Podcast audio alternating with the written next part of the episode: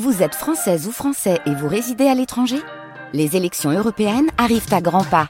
Rendez-vous le dimanche 9 juin pour élire les représentants français au Parlement européen. Ou le samedi 8 juin si vous résidez sur le continent américain ou dans les Caraïbes. Bon vote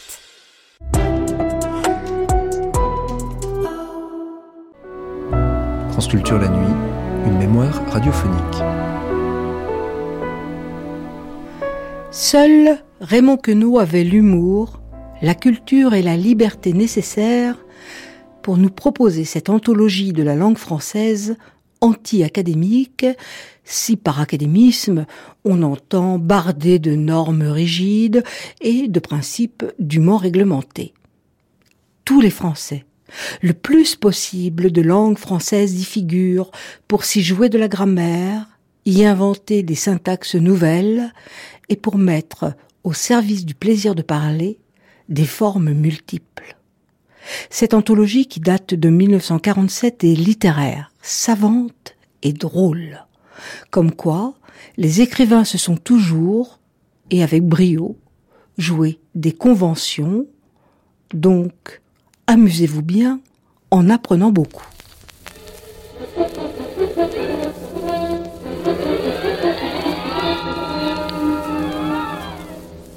Carte blanche.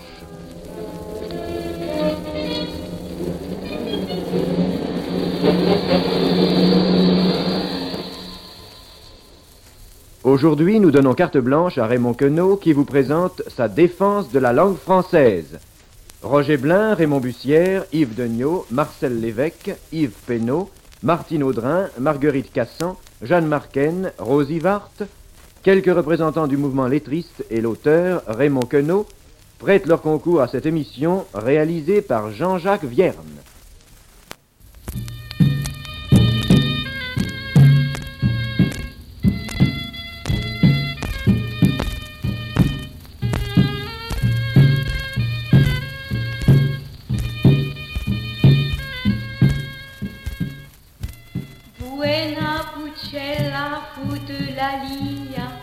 Bella vrete corte, belle jour anima, vendre la ventre l'ideo inimi, vendre la faille di servir, e li non esquelte le maus consellier, che le deo raneiet qui maen sous un ciel, né pour orné d'argent, né paramens, pour ma nature diel, né pareillement. Eh ben, qu'est-ce que c'est que ce jargon-là? Mais c'est du français, monsieur. Du quoi? Du français. Pas possible. Mais du français du Xe siècle. Ah oui, du, du vrai français, alors celui qui a de la barbe. Eh ben, il est pas marrant, votre français. nous, on est pourtant des français, mais on jacte pas comme ça. Alors, qu'est-ce qu'on cause, nous? Ah, il paraît que nous, c'est la fin de tout. On va tout de même pas retourner à l'école pour jacter comme cette pucelle. Vous voulez peut-être quelque chose de plus récent? Écoutons toujours. Bon oui, qu'est-ce qu'on risque? Combien que maintenant nous lisons en notre langue gallique, tant en vers qu'en oraison solue, plusieurs excellents écrits, et que peu de reliques restent de cafarderie et siècles gothiques, et néanmoins est-le gazouillé et sifflé. Ouah, comme dit le commun proverbe entre les signes, plutôt que d'être entre tant de gentils poètes et facons orateurs, nus du tout estimé. Jouer aussi quelques villageois personnages entre tant disserts joueurs de ce plutôt qu'être mis au rang de ceux qui ne servent que d'imbre et de nimbre, seulement bêlant aux mouches, chauvant des oreilles comme un âne d'Arcadie au chant des musiciens, et par signe en silence signifiant qu'ils consentent à la prosopopée. Qu'est-ce que t'en penses? Moi, j'ai rien entravé du tout, moi. C'est un texte du XVIe siècle de Rabelais. Protestant ici devant mon hélicon, en l'audience des divines muses, que, si je vis encore l'âge d'un chien, ensemble trois corneilles en santé et intégrité, tel que vécut le saint capitaine juif xénophile musicien et démonaxe philosophe, par argument non impertinent et raison non refusable, je prouverai en barbe de je ne sais quel santonifique butler de matière, santé cent fois grablée, raptasseur de vieilles ferrailles latines, revendeur de vieux mots latins moisis et incertains, que notre langue vulgaire n'est en ville tant inepte, tant indigente et à mépriser qu'il l'estime. Aussi, en toute humilité, suppliant que de grâce spéciale, ainsi comme jadis étant par Phébus, tous les trésors, est grand poète départi, trouva toutefois Ésope, lieu et office d'apologue, semblablement, veut qu'à degré plus haut je n'aspire, il ne dédaigne en état me recevoir de petits riparographes, sectateurs de Pyrécus. Ils le feront, je m'en tiens pour assuré, car ils sont tous tant bons, tant humains, gracieux et débonnaires que rien plus. Qu'est-ce qu'il a dit alors? Ce que vous dites vous-même, qu'il faut parler la langue de ses contemporains et non utiliser une langue morte. Nous l'a-t-on assez ressassé, cette histoire de Malherbe et des crocheteurs du port au foin. Quand on lui demandait d'Iracan son avis sur quelques mots de français, il renvoyait ordinairement aux crocheteurs du port au foin et disait que c'était ses maîtres pour le langage. Bien que parmi les premiers académiciens il y ait eu des disciples de Malherbe, on ne cite aucun exemple, à ma connaissance, d'académicien qui, sans épée ni bicorne, ait discuté le coup avec quelques bons potes grammairiens de la butte aux cailles ou de houille saine. L'Académie ne se reconnaît protectrice que d'une espèce de momie. Et le latin étant mort avec le tabac prisé versé dans la tasse de Santeuil, c'est une allusion littéraire, elle s'était vertuée à reconstituer une langue immuable, factice et desséchée, pas méprisable du tout, un fameux phénomène de grammaire, est tellement impressionnante que Victor Hugo s'écria Guerre au dictionnaire, paix à la syntaxe, ou quelque chose comme cela. On emploie encore couramment ce langage, et c'est bien là le sort de la langue française de périr ratatiné. Cet algèbre du rationalisme newtonien, cet espéranto qui facilita les tractations de Frédéric de Prusse et de Catherine de Russie, cet argot de diplomates, de jésuites et de géomètres clidiens, doit demeurer, paraît-il, le prototype, l'idéal et la mesure de tout langage français. Il est lamentable d'avoir multiplié les truismes. Or, le plus vulgaire dans ce domaine, c'est tout simplement qu'on ne parle plus comme au temps de Bossuet. Remarque enfantine et pourtant rare, puisque quasiment personne n'ose en tirer les conséquences évidentes. Des gens qui ont de la lecture s'étonnent de la survie de la littérature latine. Il leur paraît monstrueux que de tout ait écrit son histoire en latin, et Newton ses principes, et Leibniz sa théodicée. Or, c'est là fait courant dans notre civilisation contemporaine. Nous voyons des manifestes d'ultra-gauche littéraire écrits dans la langue de Fénelon. Un sage chinois parle avec éloge d'un empereur qui, pour réformer les mœurs, commença par changer les signes expression du langage. On peut se demander et répondre dans un sens positif, sans beaucoup d'hésitation, si les fonctions efficaces d'une véritable académie ne seraient pas justement de transcrire et de préparer les nouveaux aspects de la langue française. Il faut proposer comme travaux sains et sanitaires à une académie idéale, non pas d'entériner les formes syntactiques ou les nouveautés lexicologiques, mais bien de préparer la mort du français sclérosé actuel et les possibilités d'une langue nouvelle, à supposer naturellement qu'une académie présente un intérêt quelconque. Les linguistes ont depuis longtemps découvert que le français parlé contemporain présentait quelques ressemblances avec certaines langues très éloignées par leur structure des langues indo-européennes.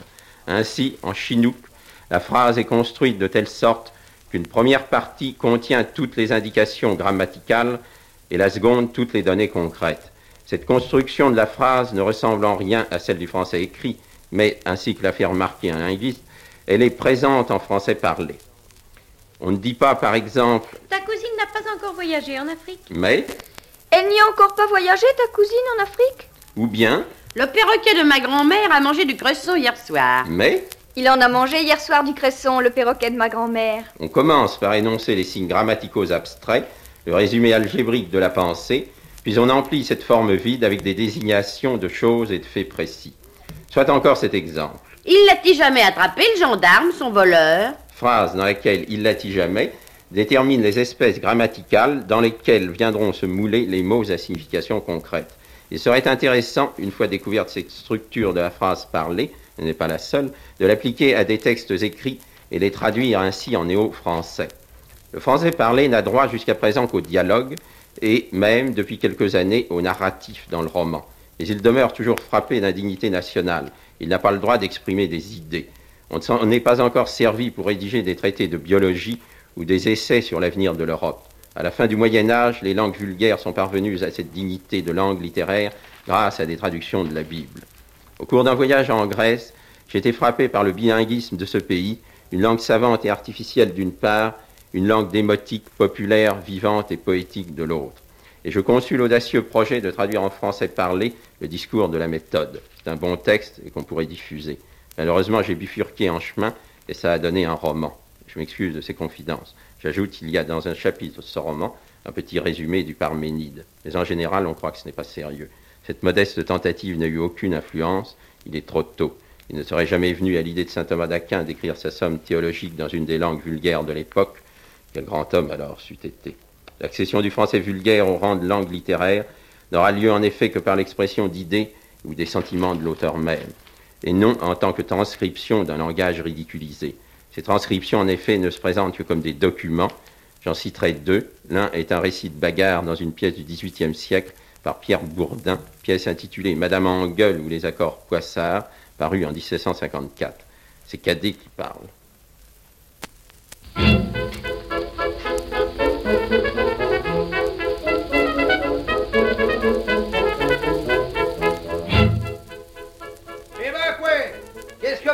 Bavez Faut-il pas que je nous laissions saccager, voyons Car voilà comme c'est venu, tenez.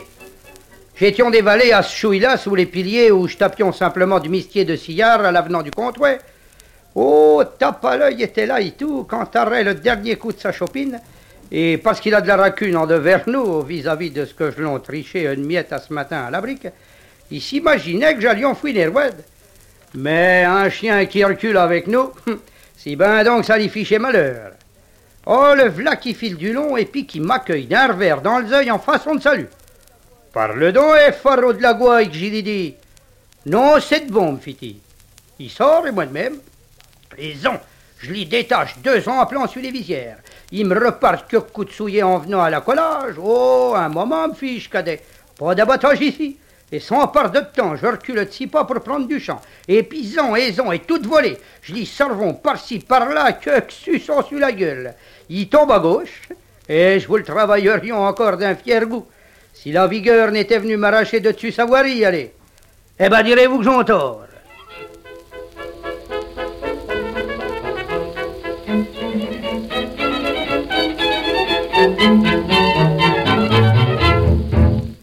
On remarquera que le ton crapuleux se conjugue avec le patoisement des paysans de Molière. Ce n'est guère qu'au cours du XIXe siècle que le langage parisien s'est dégagé de ses provincialismes pour prendre tout d'abord la forme du langage concierge tel que l'utilisa Henri Monnier. Henri Monnier, auteur assez méconnu, dévoré par sa propre invention de Joseph Prudhomme, et qui, il y a quelques années, eut l'honneur d'être réédité avec une préface par un magistral défenseur de la langue française ancienne, André Gide.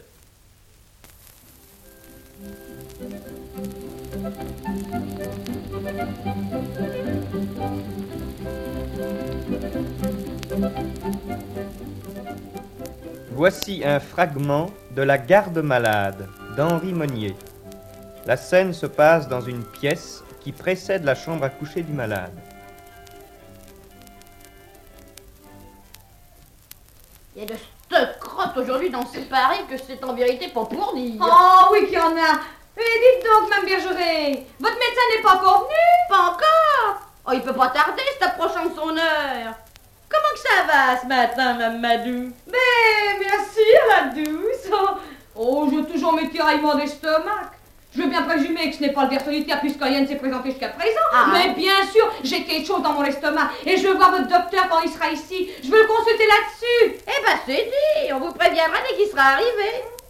Mais entrez dans une minute, Mme Madou. Parbleu, faites pas si pressé. Oh, pas dire que je suis pressée sans l'être. Hein. Je suis pressée et je ne la suis pas. Je suis pressée si vous voulez. J'ai laissé ma porte tout con. Bon, entre rapprochez-vous tant que vous resterez là, n'ayez pas peur. Je vous engage pas à entrer dans l'autre chambre. C'est une infection. Oh, je vous crois sans peine. Mais comment est-ce que ça va, monsieur Lassé Et je vous dirai pas, je l'ai pas encore vu d'aujourd'hui, j'arrive. Je ne sais si c'est qu'il est mort ou si c'est qu'il est vivant. Et tout ce que je sais, c'est qu'il reçoit quand je suis donc parti, il allait pas fort. Ah Faut croire, voyez-vous, qu'il se sera assoupi dès ce matin que je ne l'entends pas. Il y a une chose, Mamadou, à considérer, c'est que c'est un coffre usé. Hein. Il n'y a pas grand d'huile dans la lampe. Et puisqu'il étouffe, cet homme-là, c'est la méchanceté. Oh, il est si méchant. C'est en vérité pas pour dire. Oh, il était pourtant si bon enfant quand il se portait bien. Il me soufflait jamais moi personne. Et honnête qu'il était. Et vous aurez salué un enfant dans les escaliers. Euh, C'était de la fausseté. Bon. Moi, voyez-vous, je reste ici parce que c'est Monsieur Chapelier, son médecin, qui m'a fait avoir ce malade-là. Sans ça, non, mais est-ce que vous croyez que j'y resterai? Au mal que j'ai Pour dix malheureux sous par jour Non, par exemple. Madame, pauvre cher homme n'est pas fortuné. Mais quand on n'est pas fortuné, il faut pas avoir d'amour propre. On va à l'hôpital. Là, on est bien forcé de vous guérir. Bah, dans ce bas monde, on ne fait pas toujours ce qu'on veut. on fait ce qu'on peut, je sais bien. Et dites donc, à propos, est-ce que ça ne serait pas Monsieur Péguchet que je viens de voir en officier dans les escaliers Oui, probablement. Il est de garde aujourd'hui. Ah, mais dites donc, est-ce que ce Monsieur Péguchet n'est pas un peu... Un peu quoi? Hmm, vous m'entendez bien? Carlis? Ben oui Monsieur Péguchet Oui, un peu. Oh, ben oui, Carlisme Mais celui avec l'épicier, Monsieur Trémolo, la première barricade de notre rue. Oh, ben oui Lui, Carlisme Monsieur Péguchet Mais pas au contraire, il méprise pas trop les prêtres pour ça Excusez-moi, euh, j'avais cru entrevoir... Vous avez mal entrevu Moi, ce n'est pas encore tant Charles X que je méprisais, que son frère Louis XVIII. Ah, par exemple, celui-là, alors de tout mon cœur. J'ai jamais pu lui passer, et je lui passerai jamais, le massacre des chevaux café au lait de l'empereur. Comment? Mais comment les chevaux café au lait Les chevaux du sacre, enfin Oui, quand on l'a débarqué, pour notre malheur, à Calais, Louis XVIII, qu'on a même coulé son gros pied sur un bronze, que ça y est plus, heureusement, mais ça y a été. Il a demandé les têtes des chevaux café au lait. C'est la première chose qu'il a demandé. Et je veux voir les têtes des chevaux café au lait, il a dit. Tout de suite, on les a apportées. Dans plusieurs paniers, à la vérité. Mais on les a apportés. Et dire qu'on n'a pu y rien faire. Comme c'est mesquin, hein. Aussi, moi, quand je voyais passer Louis XVIII, je demeurais à leur faubourg du Roule, que j'y étais portière. Toujours il passait par là, jamais par la place de la Révolution. Et ben dès que j'apercevais le bout du nez du premier cheval de son escorte, je sortais de ma loge tout doucement, tout doucement. Et savez-vous ce que je faisais? Pas encore. Je me plantais sur le trottoir. Et quand il était devant moi, je me baissais comme pour... Vous m'entendez bien? On pouvait rien me dire, j'aurais répondu, ça vient de me prendre Voilà ce que je faisais, moi. J'en ai jamais fait d'autre tout le temps qu'il était sur le trône. Et ça, toutes les fois que je me rencontrais avec lui, le tout pour l'humilier. Il y a des personnes comme ça m'ont dit, mais vous avez tort, Mme Bergeret, vous finirez par vous compromettre. Je leur y répondais froidement, ce que je fais là, je le ferai sur l'échafaud, tant j'étais monté. Oh, bien sûr, s'il n'avait pas évu autant d'ambition, car c'est ben sa trop grande ambition qu'il a perdu et nous avec. Mais vous y êtes pas du tout, vous, Mme Madou. Bah, voyons son ambition. Il a fallait son ambition pour faire diminuer le sucre et les cafés qui étaient hors de prix et que les Anglais ne le voulaient pas. Mais ce n'est pas pour son ambition que je lui adresserai jamais des reproches. Il la fallait. Il est vrai qu'on ne pouvait pas en approcher, ni des cafés ni du sucre, que c'était hors des prix, ailleurs qu'en Angleterre, à ce qu'on disait dans ces temps-là, ils ont donné aux cochons tant qu'ils en regorgeaient. C'est très vrai, ça. On me l'a encore apporté. Mais ça n'est pas tout. La voilà la chose. L'empereur, comme vous, comme moi, comme tout le monde, il avait fait des bêtises. Comme tout le monde, comme j'en ai fait, comme vous avez pu en faire. Mais quand on a le bonheur d'avoir une Joséphine, voyez-vous, une Joséphine sur le trône pour épouse, on doit se tenir tranquille. Voilà ce qu'on doit faire. Et c'est ce qu'il a pas fait. Si c'était son tempérament qui voulait qu'il s'en aille courir, ben il avait assez de moyens pour ne pas manquer d'en trouver. Vous entendez Et si c'était un fils qui réclamait pour sa couronne, il en avait un. Car si à cette époque-là, il avait seulement voulu suivre mes conseils, je me suis pas caché pour dire. Et, et ça en plein Champs-Élysées, hein. Tu veux un garçon Adopte Eugène Mais il y avait rien de beau comme Eugène en guide. Eh ben non, j'ai seulement pas été écouté. Et il a épousé qui? Une Autrichienne, une belle chute, qui depuis a épousé un maréchal des logis-chefs dans son pays. La femme à l'empereur? La femme à l'empereur, l'Autrichienne, bien entendu, une intrigante. Moi, quand j'ai appris que c'était fini avec Joséphine, pas, eh ben j'avais le cœur qui me tournait, voyez-vous, qui me tournait comme à mon premier enfant. Je voulais pas rester dans la loge. Mon mari était en journée. Si j'avais aussi bien vu ce jour-là sous la main quelqu'un pour tirer mon cordon, je n'en aurais fait ni une ni deux. Moi, j'aurais volé toute femme que j'étais. J'aurais volé tout de suite à la malmaison, oui. J'aurais été pleurer avec Joséphine. Mêler mes larmes avec les siennes, j'aurais dit Me voilà, je viens vous consoler. Oh, toute femme l'aurait fait à votre place. Oui, ça lui a bien réussi aussi, à ce pauvre empereur, que toute puissant divorce y a tourné. Et puis son autrichienne, non, sauf le respect que je vous dois pour ne pas se donner la peine de saluer le peuple, elle avait dans sa voiture, qu'elle faisait partager à l'empereur, un siège en gomme élastique. Oui, a donné un petit coup dessus avec son derrière, et crâne, le peuple était salué. Mais je vous le dis, moi, elle a jamais voulu se donner le moine mal pour la France. Tandis que l'autre, pauvre Joséphine, c'était comme une procession de Paris à la malmaison. Tout le monde voulait la voir après son divorce. Oh, tenez, Mme Bergeret Mais c'est des bêtises que d'être comme ça pour des choses qu'on verra jamais Qu'on verra jamais Eh ben, Je m'attends de Mme Madou à des grands changements, moi. Ah, Écoutez une chose. Que ça ne sorte pas de nous deux. oh, je le jure sur la tête de mon aîné L'empereur n'est pas mort. Laissez donc. Il doit nous arriver un de ces jours à la tête de 300 000 nègres. Oh, je le croirai quand je le verrai. Mais j'ose me flatter de vous mettre un jour à même de le voir, sans trop présumer de mes forces. Enfin, oh, ça sera ben là le plus beau jour de ma vie. Oh, mais renvoyez-moi donc, j'ai mon ménage à faire, je resterai là toute la journée. Eh, je m'en tiens pas, moi. Je vais faire mon déjeuner. Eh ben, eh ben, au revoir, Mme Bergeret. Mais vous m'avertirez pour le médecin? Oui, tout de suite qu'il sera venu, je suis chez vous. Eh ben, c'est convenu. oh, mon Dieu, mais rien de fait à cette heure-ci. Faut que j'allume mon fourneau pour déjeuner, moi je meurs de faim. Je m'en vais baba, je m'en vais déjeuner, je m'en vais déjeuner, je m'en vais déjeuner, je m'en vais déjeuner.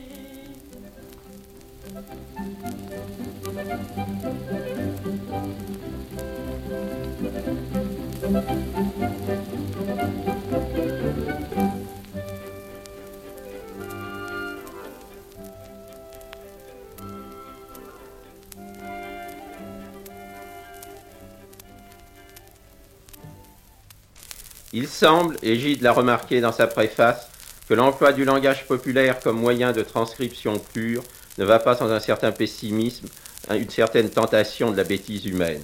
Et le premier romancier contemporain qui ait utilisé la langue parlée populaire comme moyen d'expression intégrale a toujours été considéré comme d'humeur particulièrement noire. Je veux parler de Céline, dont le voyage au bout de la nuit, au titre significatif, parut un an avant le chien dent, c'est le roman auquel je faisais allusion tout à l'heure, et que j'avais écrit avec des préoccupations tout différentes, mais dont le titre ne dénotait pas non plus un optimisme extravagant. Tout langage populaire commence par être dérisoire et conscient de sa dérision, et l'argot qu'il pénètre toujours implique maintes images d'un humour plus ou moins désespéré. L'argot est d'ailleurs essentiellement différent du langage populaire, celui-ci est une forme normale de la vie d'une langue, l'aboutissement de lois linguistiques. L'argot, par contre, représente un travail d'élaboration et d'occultation bien défini, une activité volontaire sur le langage, activité que des poètes ont pu imiter, par exemple Benjamin Perret, dans le passage des Parasites Voyage, où il invente un argot purement personnel.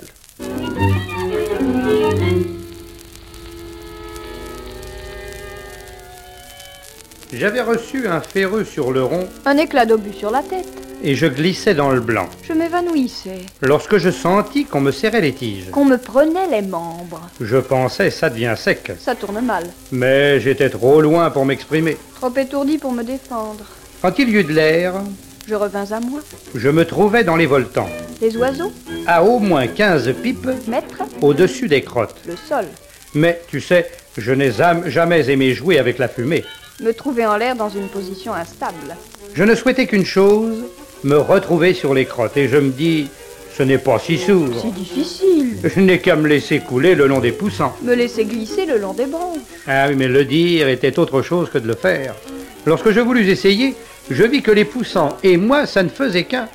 Ce n'est pas drôle de se savoir tout d'un coup un employé du noir. D'être les feuilles qui font de l'ombre. Surtout qu'il n'y avait pas de raison que cela se terminât. J'essayais encore une fois de quitter le poussant, mais c'était du vent. C'était impossible. J'étais poussant et bien poussant. Je sentais le cogneur Le cœur, qui s'affolait dans la valise, la poitrine. et je croyais que j'en étais à la dernière ligne de mon chapitre. Aux derniers instants que j'avais à vivre. Je me mordais. Je me trompais. Un bavard se posa sur mon noc, Mon front, roula sur mon cornu, mon nez, et de là sur ma valise, descendit sur mon perco mon ventre. et me brûla une tige. Je gueulais comme une sirène sans me rendre compte que depuis que ma tige était brûlée, je n'étais plus fixé au poussant. Je fis un bol Un mouvement, et tombé sur un éclat un chat. qui, au lieu d'être écrasé, s'enfonce dans ma valise. Ce n'était pas de l'amour. Ce n'était pas agréable. Lui surtout éclairait, Il était furieux. et je ne savais pas comment faire pour qu'il parmât. Pour qu'il s'en aille rapidement.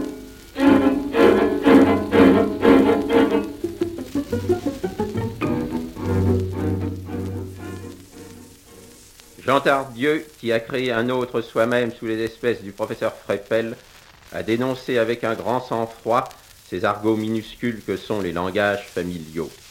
Je laisse la parole au professeur Freppel.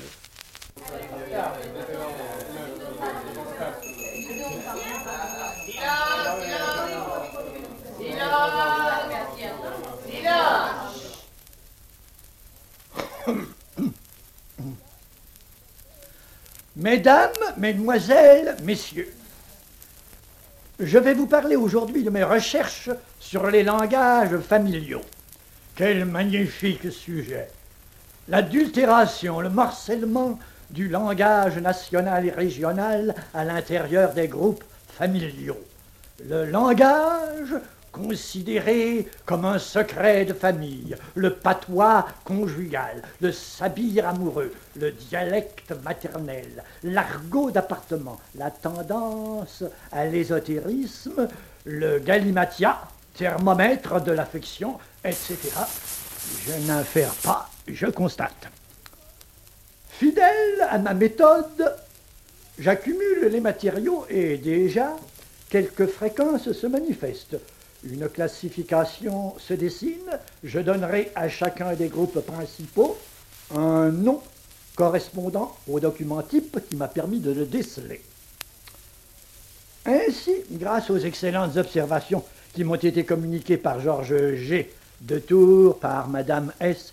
de Senlis, par Ida de H. de Nice, je puis décrire les rudiments du langage jaguar de la langue auguste. Première observation, le langage jaguar. Madame Charlotte B., 35 ans, sans profession, rentrant chez elle, sonne, puis se cache aussitôt derrière la porte. Scénario connu, Monsieur B., 42 ans, employé d'administration, ouvre, penche la tête à droite, il sait que sa femme se cache à gauche, puis grommelle sur le ton d'un aparté de théâtre. Personne. Bon Dieu, que c'est que ça? Qu'est-ce que c'est que ça? Il fait mine de refermer la porte, soudain Madame B se précipite. Elle imite avec ses mains le geste d'un félin, s'apprêtant tout aux griffes dehors, à sauter sur sa proie. C'est la scène jaguar qui commence. La mimique? Griffes sorties, rictus découvrant les dents, roulement d'yeux, est accompagné de grognements, de cris à modulation continue et chromatique antirolienne, coupés de rauquements, bref, puis le jaguar Madame B. se jette sur sa victime, Monsieur B. qui feint une grande terreur, une grande frayeur. À ce moment, Madame B demande si Monsieur B répond sur gamme ascendante. Cela signifie je suis de bonne humeur. Si au contraire il dit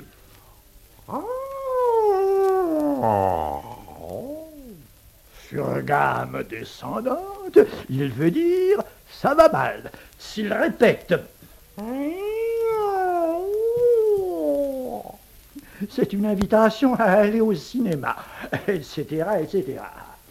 Nous constatons par cet exemple la survivance dans les mœurs bourgeoises de vestiges totémiques certains, avec identification magique, mais aussi avec déviation vers une activité ludique désintéressée. Deuxième observation, la langue auguste. La famille F. Auguste F, 39 ans, homme d'affaires. Madame F, 37 ans, trois enfants, Joseph, Frédéric, Jean-Claude. La fréquentation quotidienne des enfants a, peu à peu, amené les parents à incorporer dans le vocabulaire adulte un nombre croissant de termes à des formations enfantines. Exemple, manger se dit maser, le cheval le val, la maison azon, être en colère se dit faire vous, le feu le tch, etc., etc. Mais la déformation ne porte que sur la dénomination. Elle n'entame ni les flexions ni la syntaxe. Et le propre de la langue auguste est que les adultes de la famille, y compris les grands-parents, oncles, tantes, cousins, etc., la parlent avec le plus grand sérieux, comme s'il s'agissait d'une langue reconnue et classée.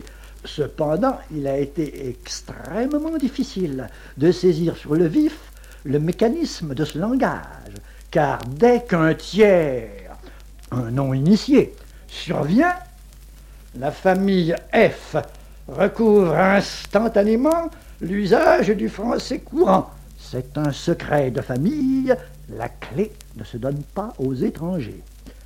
Il a fallu que ma préparatrice, Madame S. de Senlis, déploie beaucoup d'ingéniosité pour mener à bien son observation. Ayant un jour réussi à s'introduire dans le salon sans se faire annoncer, elle a pu surprendre, à travers une porte vitrée, la conversation suivante qui se déroulait dans la salle à manger entre monsieur et madame. C'est une âme que j'ai quoi aujourd'hui mon combatteur, possio gifre, alors qu'il cherchait à ouvrir mon tir-tir? C'est une maman que j'ai surpris aujourd'hui mon collaborateur, monsieur Gifre, alors qu'il cherchait à ouvrir le tiroir de mon bureau? Je pense que tu l'as aïe là. Je pense que tu l'as réprimandé. Non, je suis resté traqué. Vaut mieux que faire boubou. Je lui ai là là le boum et lui ai dit Possio gifre, à voir, et béni plus. Non, je suis resté calme. Cela vaut mieux que de se mettre en colère. Je lui ai montré la porte et lui ai dit Monsieur Gifre, sortez et ne revenez plus. Il va être. S'il a vu tes zéro zéro. Il va chercher à te nuire. Imitation du sifflement du serpent. S'il a relevé ta comptabilité. Pas peur. Il fera pas un wawa. Le postieur zéro lui a dondon un gros 10 francs pour qu'il fasse bloc. Je ne crains rien, il ne soufflera pas mot. Le chef comptable lui a remis un chèque important pour qu'il se taise. Ainsi, la langue auguste présente tous les caractères d'un argot de défense familiale contre le monde extérieur. La jungle sociale, grâce à lui, se hérisse de barbelés linguistiques qui la compartimente et contribue à assurer la sécurité du groupe agnatique en couvrant d'un masque d'innocence et d'infantilisme les petits profits, mais aussi les tares et les vilenies de la tribu. Le professeur Freppel a d'ailleurs inventé maintes autres langues. C'est là encore la grande tentation de tout écrivain, et c'est entre les deux bornes de la communicabilité absolue et de l'invention totale qu'oscille l'activité stylistique et linguistique du poète. Un très grand hermétisme peut coïncider avec l'adoption d'une langue grammaticalement fixée, comme ce fut le cas de Mallarmé, comme c'est le cas de René Char et de Saint-Léger-Léger, poètes difficiles. Par contre, un poème à peu près entièrement composé de mots inventés peut paraître à peu près entièrement intelligible, tel le grand combat d'Henri Michaud.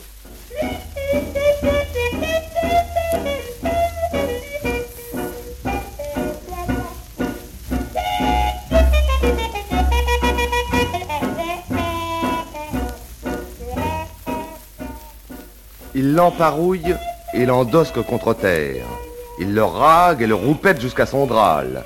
Il le pratelle et le libucle et lui barufle les ouillets. Il le tocarde et le marmine. Le manage rapari et ripara. Enfin, il l'écorcobalisse. L'autre hésite, ses spudrines se défaissent, se torse et se ruine. C'en sera bientôt fini de lui. Il se reprise et s'en margine, mais en vain. Le cerceau tombe qui a tant roulé. À bras, à bras, à bras. Le pied a failli, le bras a cassé, le sang a coulé. Fouille, fouille, fouille. Dans la marmite de son ventre est un grand secret. Mégères alentours qui pleuraient dans vos mouchoirs. On s'étonne, on s'étonne, on s'étonne. Et on vous regarde. On cherche aussi, nous autres, le grand secret.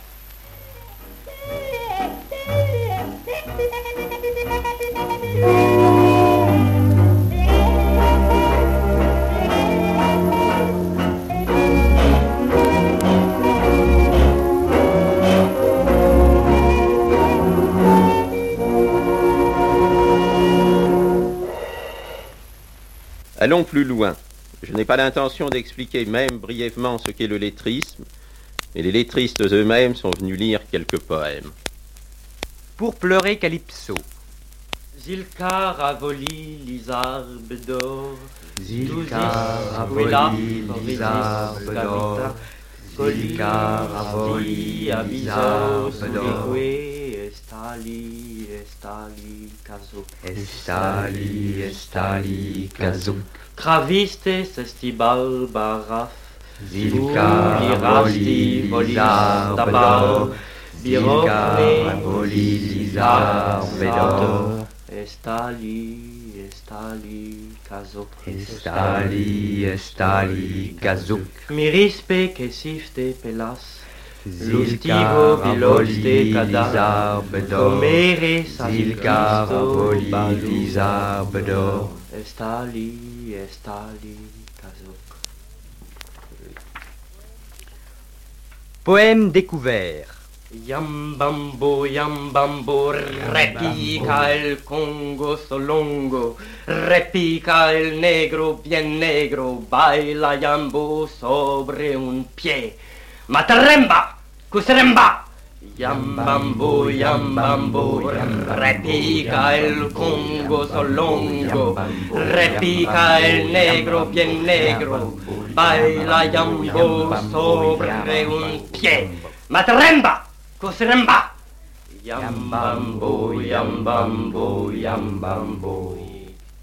Le langage est un matériau qu'on doit aimer et respecter comme la terre glaise ou le bronze, mais c'est un matériau fluide et mouvant. L'écrivain est un sculpteur sur mercure. Aussi ne doit-il jamais négliger la qualité de ses outils. On ne peut en prendre trop de soin. Pour ma part, je me suis livré ces derniers temps à quelques exercices de style, tous basés sur la même anecdote, si l'on peut appeler ça une anecdote, et sans la moindre prétention à être exemplaire. On va lire quelques-uns de ces exercices choisis parmi les 99 qui composent un petit recueil qui paraîtra un de ces jours. Exercice de style.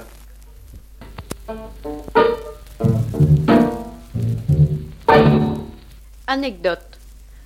Un jour, vers midi, du côté du parc Monceau, sur la plateforme arrière d'un autobus à peu près complet de la ligne S, aujourd'hui 84, j'aperçus un personnage au cou fort long qui portait un feutre mou entouré d'un galon tressé au lieu de ruban. Cet individu interpella tout à coup son voisin en prétendant que celui-ci faisait exprès de lui marcher sur les pieds chaque fois qu'il montait ou descendait des voyageurs. Il abandonna d'ailleurs rapidement la discussion pour se jeter sur une place devenue libre. Deux heures plus tard, je le revis devant la gare Saint-Lazare, en grande conversation avec un ami qui lui conseillait de diminuer l'échancrure de son par-dessus en en faisant remonter le bouton supérieur par quelque tailleur compétent.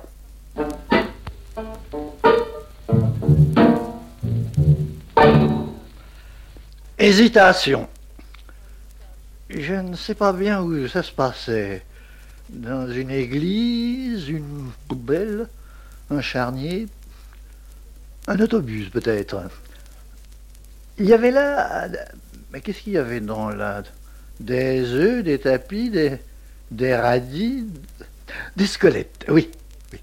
Mais avec encore leur chair autour, et, et vivant. Je crois bien que c'est ça. Des gens dans un autobus. Mais il y en avait un, ou deux, qui se faisaient remarquer, euh, je ne sais plus très bien par quoi, par sa mégalomanie, par son adiposité, par sa mélancolie. Mieux, plus exact- exactement par sa jeunesse, ornée d'un long nez. Nez, menton, pouce. Non, cou. Et d'un chapeau étrange. Étrange. Il se prit de querelle. Ah oui, c'est ça. Avec sans doute un autre voyageur. Euh, Homme ou femme. Enfant ou vieillard. Cela se termina, cela finit bien par se terminer d'une façon quelconque, probablement par la fuite de l'un des deux adversaires. Je crois bien que c'est le même personnage que je rencontrai, mais où? Devant une église, devant un charnier, devant une poubelle? Avec un camarade qui devait lui parler de quelque chose. Mais de quoi? De quoi? De quoi?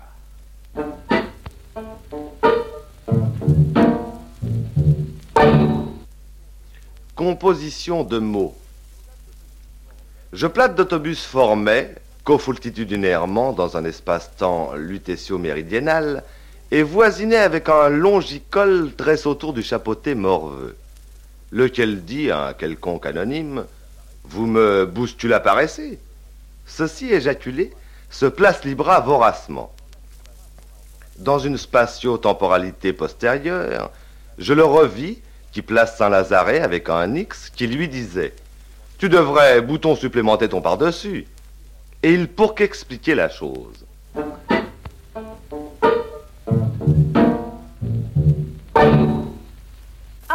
Apostrophe. Ô stylographe à la plume de platine, que ta course rapide et sans heurte trace sur le papier au dos satiné des glyphes alphabétiques qui transmettront aux hommes aux lunettes étincelantes le récit narcissique d'une double rencontre à la cause autobusilistique. Fier coursier de mes rêves, fidèle chameau de mes exploits littéraires, svelte fontaine de mots comptés, pesés et choisis, décrit les courbes lexicographiques et syntactiques qui formeront graphiquement la narration futile et dérisoire des faits et gestes de ce jeune homme qui prit un jour l'autobus S sans se douter qu'il deviendrait le héros immortel de mes laborieux travaux d'écrivain. Freluquet au long cou surplombé d'un chapeau cerné d'un galon tressé, roquet rageur, rouspéteur et sans courage, qui, fuyant la bagarre, alla poser ton derrière moissonneur de coups de pied au cul sur une banquette en bois durci, soupçonnais-tu cette destinée rhétorique lorsque devant la gare Saint-Lazare tu écoutais d'une oreille exaltée les conseils de tailleur d'un personnage qu'inspirait le bouton supérieur de ton par-dessus?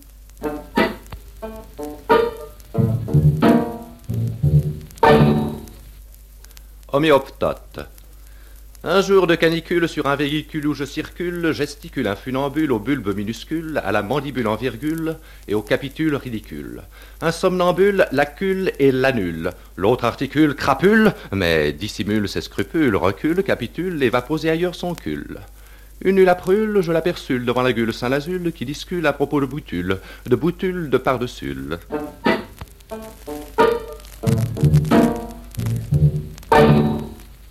Paysan. N'avions pas de petits bouts de papier avec un numéro dessus, mais sommes tout de même montés dans cette carriole. Une fois que je m'y trouvions sur cette plateforme de cette carriole, qu'ils appellent comme ça eux autres un autobus, je me sentais tout serré, tout gardi et tout racornissant. Enfin, après que j'ayons payé, jetons un coup d'œil tout alentour de notre personne, et qu'est-ce que je voyons, pas Un grand Flandrin avec un de ses coups, puis un de ses coups de la tête pas ordinaire. Le cou était trop long, puis le champion avait de la tresse autour, d'un Et puis tout à coup, le pas qui se met en colère. Il a dit des paroles de la plus grande méchanceté à un pauvre monsieur qu'on pouvait aimer. Et puis après ça, il est allé s'asseoir, le grand Flandrin. Eh ben, ça, c'est des choses qui arrivent comme ça, que dans une grande ville. Vous figurez-vous pas que je l'avais revu de nouveau, ce Flandrin. Pas plus tard que deux heures après, devant une grande bâtisse qui pouvait bien être quelque chose comme le palais de l'évêque de Pontruche, comme ils disent eux autres pour appeler leur ville par son petit nom. Il était là, le grand Flandrin, qui se baladait de long en large, et qu'une autre feignant de son espèce. Eh bien, qu'est-ce qu'il disait, l'autre feignant de son espèce?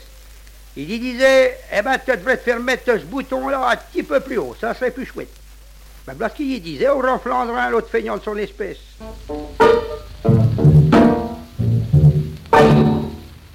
Ode.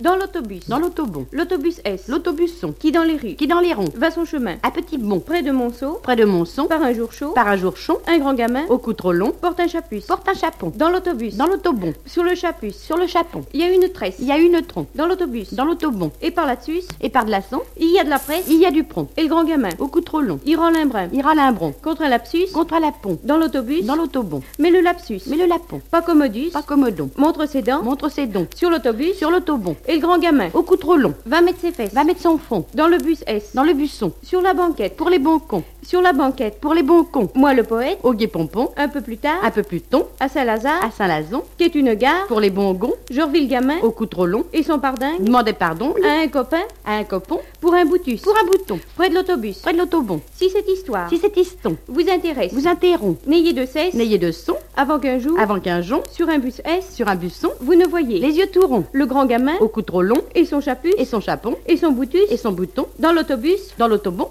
L'autobus S. L'autobusson. Savant ou populaire, banal ou inventé, le langage n'est pas seulement une matière sonore, il est aussi écriture. Que de problèmes nouveaux se posent alors, chers ZODITEURS. Et pour noircir ma carte blanche, il faudrait la télévision.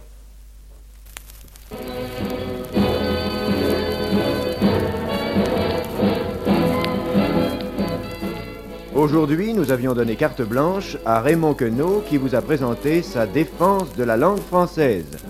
Roger Blin, Raymond Bussière, Yves Degnaud, Marcel Lévesque, Yves Fesneau, Martine Audrin, Marguerite Cassan, Jeanne Marquen, Rosie Vart, Quelques représentants du mouvement lettriste et l'auteur, Raymond Queneau, ont prêté leur concours à cette émission réalisée par Jean-Jacques Vierne.